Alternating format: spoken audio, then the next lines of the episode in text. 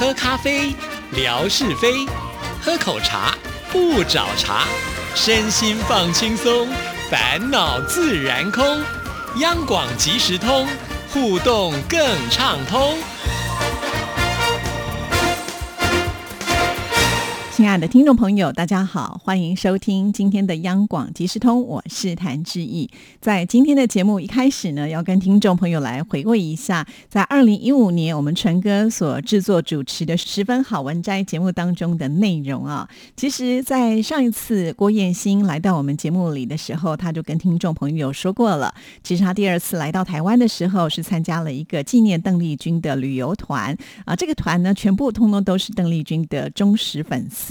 大家聚集在一起，来到台湾来怀念邓丽君啊！而且呢，当时呃，燕心也参加了十分好文摘的一个征文活动，那就在纯哥的节目当中呢，把这个信件念出来给大家听。不知道燕心呢是不是保留了这篇文章的原始档案呢？没有想到燕心保存的更是珍贵，那就是呢我纯哥的节目的录音档。我不知道呢，当时燕心是用什么样的方式来收听，是透过收音机还是网络啊？但是呢，他很真真实实的把这样子的声音给存取下来了，而且呢，马上就传给了志毅啊！我就觉得燕心好棒，他一定是一个很懂得搜集、然后归纳、整理资料的人哦，速度非常的快，就传给了志毅啊。那我听了以后也觉得非常的感动。虽然呢，在这个录音的过程当中呢，并不是像我们平常做节目来的这么的清晰，不过却非常的有真实感啊！四年前的一个录音的档案，那我们今天呢，就要在节目当中让听众朋友来听听，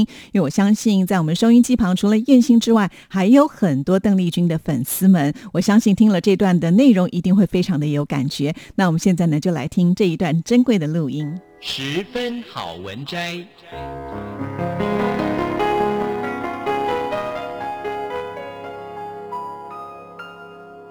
十分钟的心灵补给站。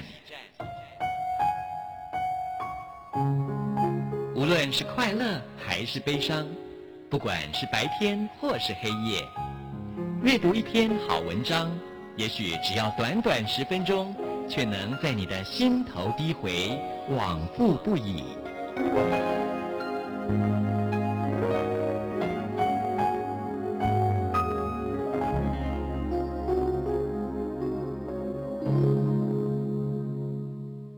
各位亲爱的听众朋友，您好，欢迎您再一次的收听《十分好文摘》，我是李正纯。从这个礼拜开始，《十分好文摘》的节目在每周呢又增辟了一个时段。为什么呢？那就是因为二零一五年央广又办了一次征文活动。那么从今天开始，我们就要每个礼拜来介绍一篇好的作品。我们今天介绍的是。中国大陆山西的郭燕新所写的文章，题目是《二零一五思君之旅》，认识邓丽君。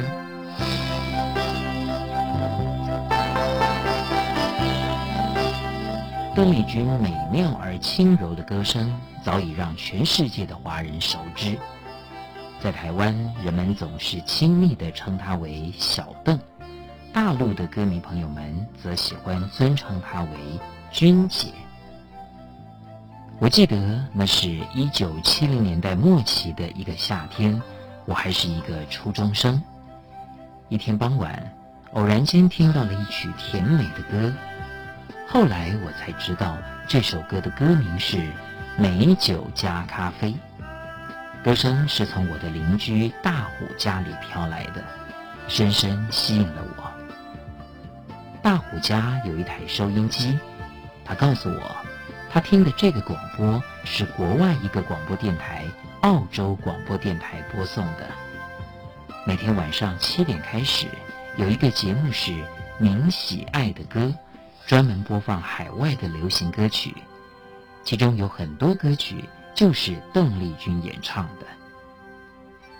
之后，我就经常去到大虎家，和他一起欣赏歌曲。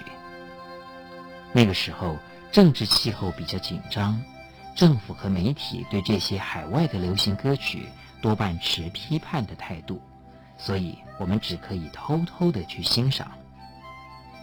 改革开放之后，不同的文化和新鲜气息陆续由沿海城市向内地延伸。街上有了穿花衬衣、喇叭裤、手提四喇叭收录机的男人，播放卡带，美酒加咖啡，何日君再来？受惯了禁锢思想的人，把这种行为看成是另类的轻浮的举动。但是，任何势力再也不能阻挡住人们追求美好事物、迈向世界前行的步伐。一九九五年五月八号。邓丽君因为哮喘病不幸在泰国清迈病逝，享年四十二岁。中央电视台首次报道了相关的消息，追随热爱邓丽君的大陆歌迷从此留下了无法亲临现场听她美妙歌声的永远缺憾。多少年来，邓丽君的歌声已经烙印在我的精神上了，她做人的风范。也是我敬仰追随的目标。两年以前，参加了山西邓丽君歌友会，和其他爱军人士一起积极宣传邓丽君文化和内涵。二零一四年年底，荣幸地获得了中国邓丽君歌友会的爱云奖荣誉，这更加激励我为邓丽君文化的发扬和传承做更多服务。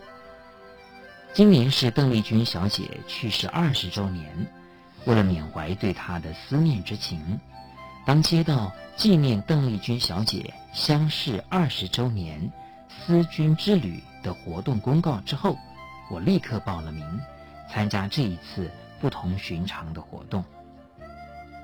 二零一五年五月四号，我们从山西太原乘飞机到了福建的厦门。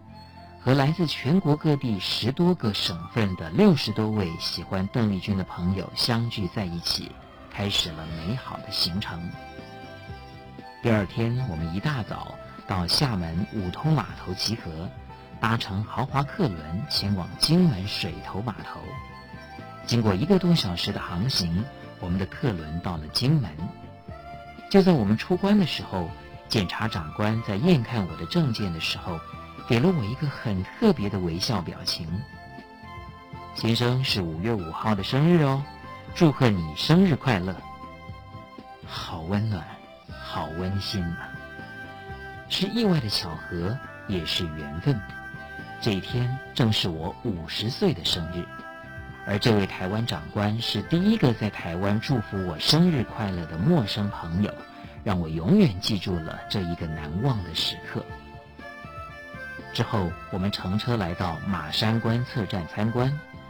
过去这里是防备森严的军事重地，邓丽君曾经在这里进行闹军义演，慰问前线官兵。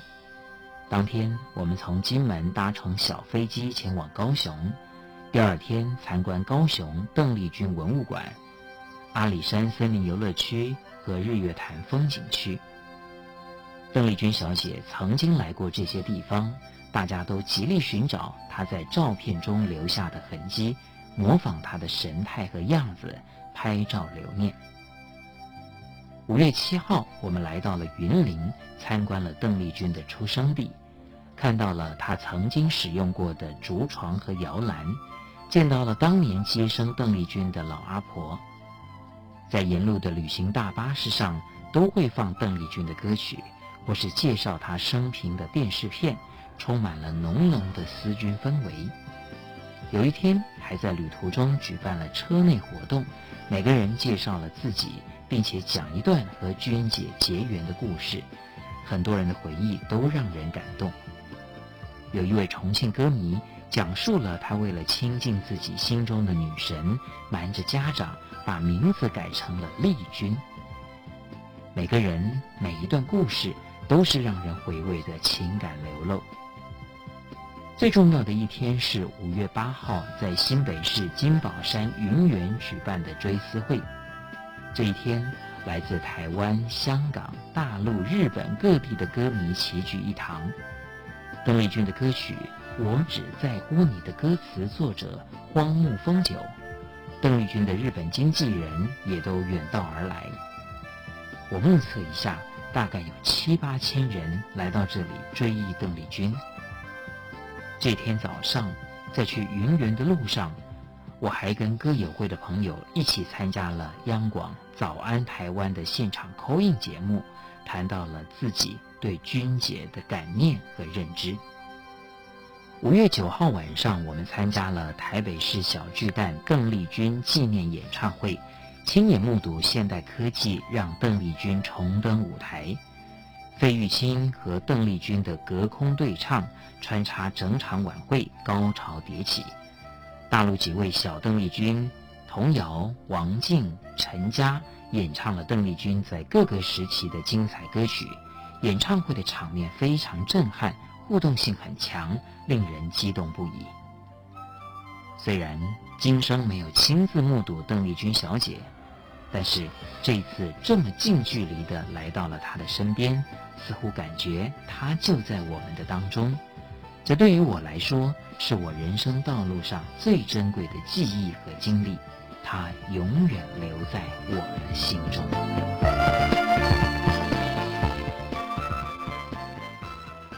哇，真的是非常棒的一篇文章啊！要不是燕心来台北，来到央广即时通的节目接受志毅的访问呢，我也不知道有这一段呢。所以有的时候这个缘分非常非常的奇妙。当时在参加这个活动的时候，我想燕心也没有想到有一天呢是不用透过呃收音机，就直接的能够在央广的录音室里面来接受主持人的访问啊。现在呢回到了自己的家，又可以呢再透过空。中的电波，听一次自己之前所写的文章。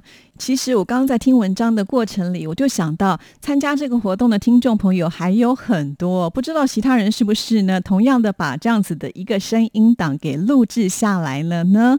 如果有的话，我真的是很希望通通都能够搜集到我们央广即时通的节目里，再一次的为大家来做分享啊！因为这个点点滴滴都代表着我们的听众朋友长期以来支持关怀台湾，还有我们央广的广播啊，所以这个是非常珍贵的一个资。资料再一次的谢谢燕心，今天呢，让我们能够回味这一段精彩的节目内容啊，也期待呢有更多相关的一些内容的资料呢，都能够传进到我们央广即时通的节目里。好，那接下来的时间呢，我们先来听景斌先生所带来的生活美学之万事万物的由来。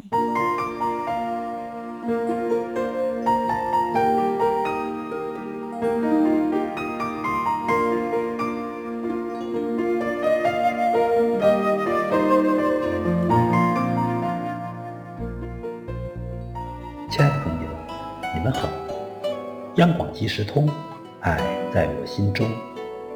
刨根问底，探究万事的来龙去脉，追本溯源，了解万物背后的故事。欢迎您收听《万事万物的由来》，我是您的朋友景斌。今天我和您说说新娘蒙红盖头。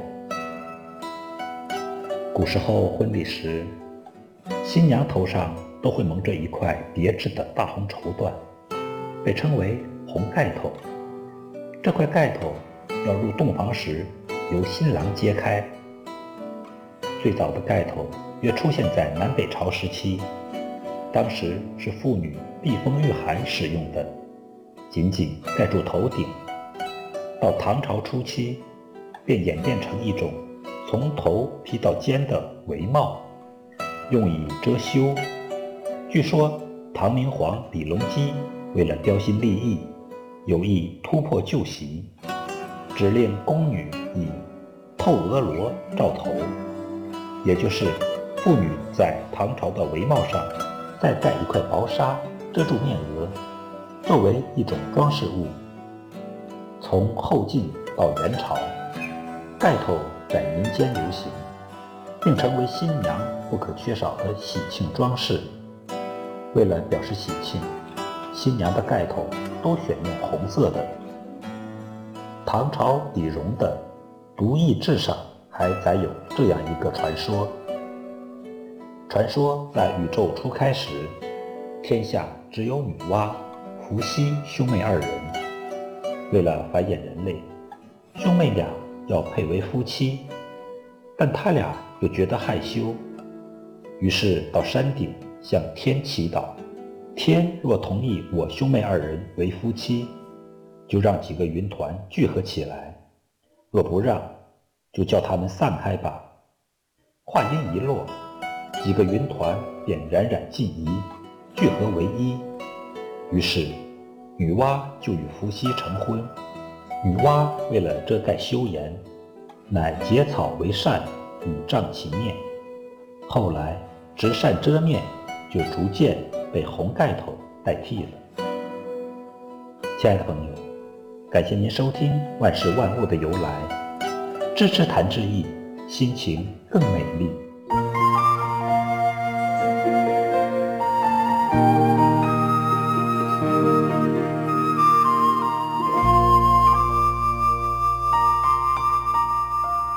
接下来呢，我们就要来看看这一封信件。这是呢，冬天里的暖洋洋，也就是我们的赵光友所写来的。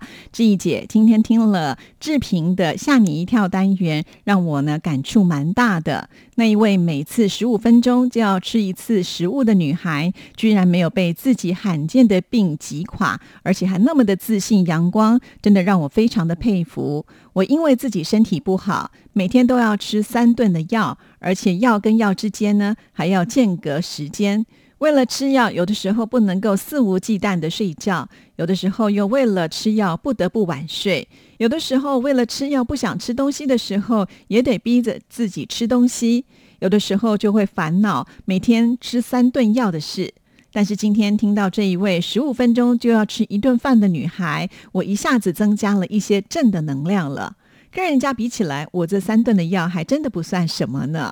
哇，我看到这一段呢，也觉得非常的欣慰啊。其实我最开心的事情就是我们节目当中所播出的内容能够影响到我们的听众朋友，尤其能够带来正面的能量啊。所以光友你要加油哦。其实我们都知道，没有人喜欢吃药，但是呢，身体有了状况，如果药物能够帮我们解决的话，那我觉得还是乖乖的吃药会比较好吧。哈，那其实还有很多的病是连药都没有办法治疗。聊的，所以我们朝这个方向去想，就觉得自己呢，呃，还是会比较好一些的哦。希望我们的光友也能够加油。继续呢，再来看下一段。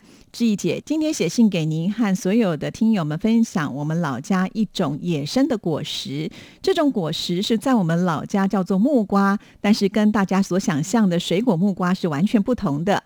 这种木瓜是野生的。表皮很厚很厚又坚硬的绿色壳，里面像是椰子肉差不多的白色的瓤，瓤里又有着木瓜粒，木瓜粒是白色的光滑的。再把木瓜粒白色的皮剥掉，就可以吃到木瓜粒仁了。仁就像是瓜牛一样，一圈一圈盘着，是绿色的，味道不甜不苦，但非常的好吃。小时候我一个人在家里时。当木瓜成熟正好吃的时候，我爸爸会把外面坚硬的外壳和厚厚的瓤都帮我去掉，只剩一粒粒如同白色珍珠般的木瓜粒，给我装满一个铁盒子，让我想吃的时候就剥开吃。